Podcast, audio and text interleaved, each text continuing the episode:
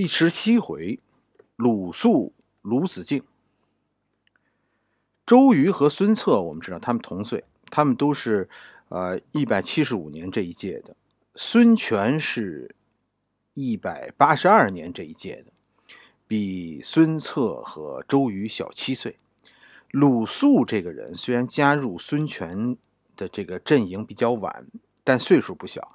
鲁肃比孙策和周瑜还大三岁。鲁肃是一百七十二年这一届的，按照公元一百年来说，是吧？那鲁、孙权、孙策、周瑜、鲁肃，这是七零后；孙权是八零后，而张昭呢？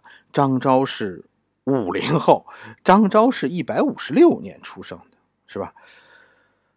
鲁肃这个人，在戏里，尤其是京戏里，鲁肃都是一个呃笨笨的这么一个书呆子。但历史上的鲁肃其实不是这样，鲁肃啊是武将，而且武艺不得了的，是吧？这是一个文武全才，史书上是有记载的，是吧？鲁肃有一段时间啊想投投奔袁术，但是呢和袁术这一接触呢，鲁肃发现袁术这个人不怎么样。于是就想走，但袁术觉得鲁肃这可是个能人，不能让他走，就是杀了他也不能让他走，就派人来追。鲁肃带着家人，大概有几百人，这样缓缓而行。鲁肃是亲自殿后，眼看着追兵就要追上来了，鲁肃命令家人：“你去啊，将一个盾牌立在百步之外。”鲁肃一箭。将盾牌射倒，然后转身就走了。追兵捡起盾牌，只见这个盾牌啊被射了一个大窟窿。鲁肃射的这支箭不但射得准，而且力量奇大。追兵因此而畏惧了，不敢追了。于是鲁肃慢慢悠悠的就脱身了。鲁肃就是这样一个猛将。周瑜一直和鲁肃是好友，他们的相识是因为借粮。周瑜原来是鲁肃所居住的那个地方的地方官，是袁家的官，袁术的官。鲁肃是当地的大户，说难听点，鲁肃是那个地方的地头蛇。周瑜有一次啊，向鲁肃借粮，鲁肃很爽快的就答应了啊，我们家两个粮食仓库。你随便拿走一库吧。于是，周瑜很感动，就和鲁肃成了好朋友。这个时候，我们以前说过，江东这个时候，这个事情是发生在江东。鲁肃和周瑜的对抗是当时江东的主旋律。当时，是吧？像鲁肃这样的，这算地方豪强，多数都是和北方来的官吏对抗的。鲁肃这个地方豪强当得很另类。周瑜呢和鲁肃成了好朋友以后，周瑜也很想就报答鲁肃。先是周瑜啊推荐鲁肃去袁术那里当官，但是鲁肃啊没看上袁术。后来呢，周瑜跟了孙策，周瑜又推荐鲁肃去孙策这里来当官，但鲁肃呢也没看上孙策。觉得孙策这个人啊没有大抱负，鲁肃是一个有自己主意的人。我们前面说过，鲁肃是一个要保天子的人。和大帅哥孙策这么一聊，鲁肃就闪了。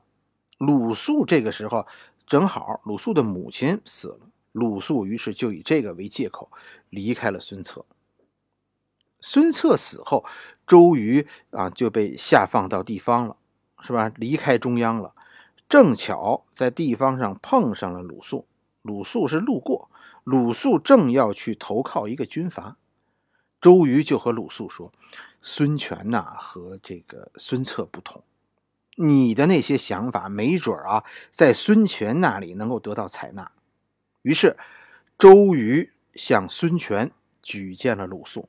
孙权一开始实话实说，是没看上鲁肃。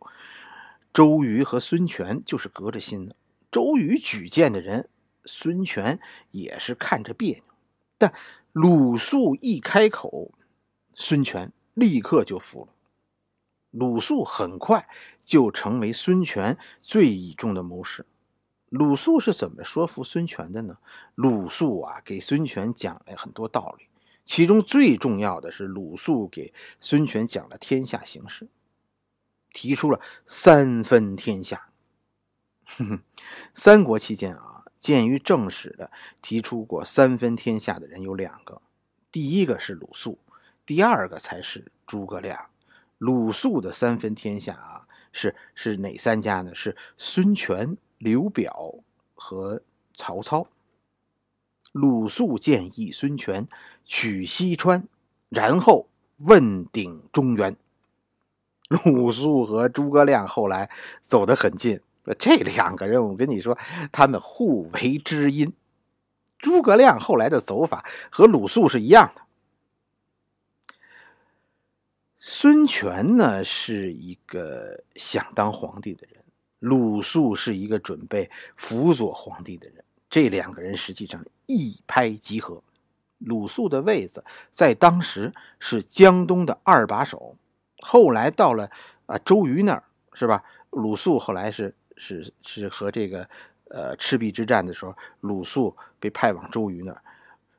鲁肃不是周瑜的副手，程普是周瑜的副手，鲁肃是监军，是代表孙权。来看着周瑜的鲁肃这个人，我跟你说，大才呀！鲁肃其实才是孙权的诸葛亮。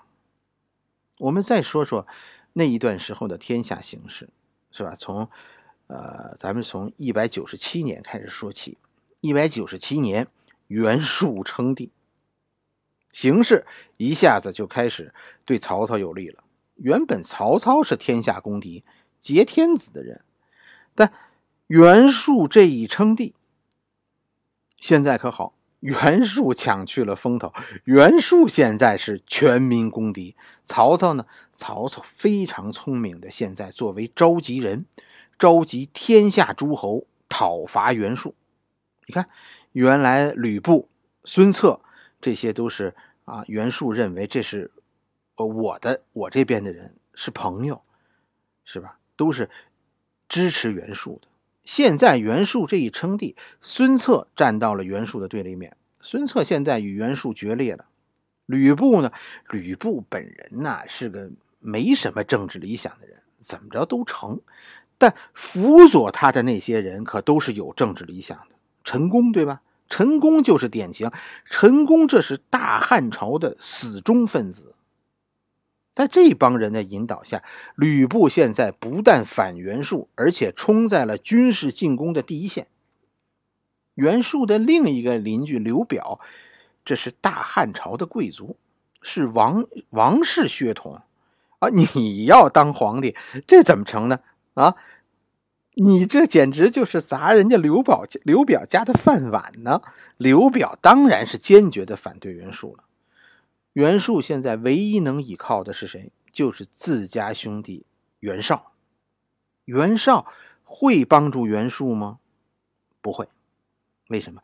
袁绍这个时候正生气呢。袁绍自己也想当皇帝。这看来啊，当皇帝这是袁家人的共同理想。袁术这一称帝，你说袁绍这皇帝还怎么当啊？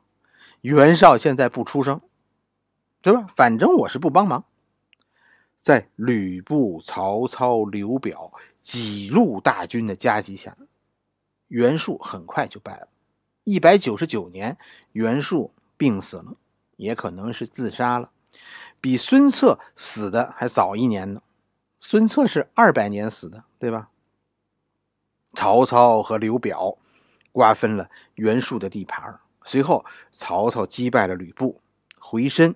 又击败了北方的张绣，吞并了吕布和张绣这两个小军阀。终于，现在你看曹操的地盘哎，开始鼓起来了，有一点像个大国了。现在的天下是谁？是曹操、袁绍、刘表、孙策、刘璋、张鲁，西北军阀，是七个强国。公元二百年。就是咱们前面说孙策死的这一年，在北方爆发了曹操和袁绍的大决战，历史上著名的官渡大战。曹操和袁绍这两个当时三国的最强者，现在要一决高下。好了，这一回我们就讲到这里，下一回我们讲官渡。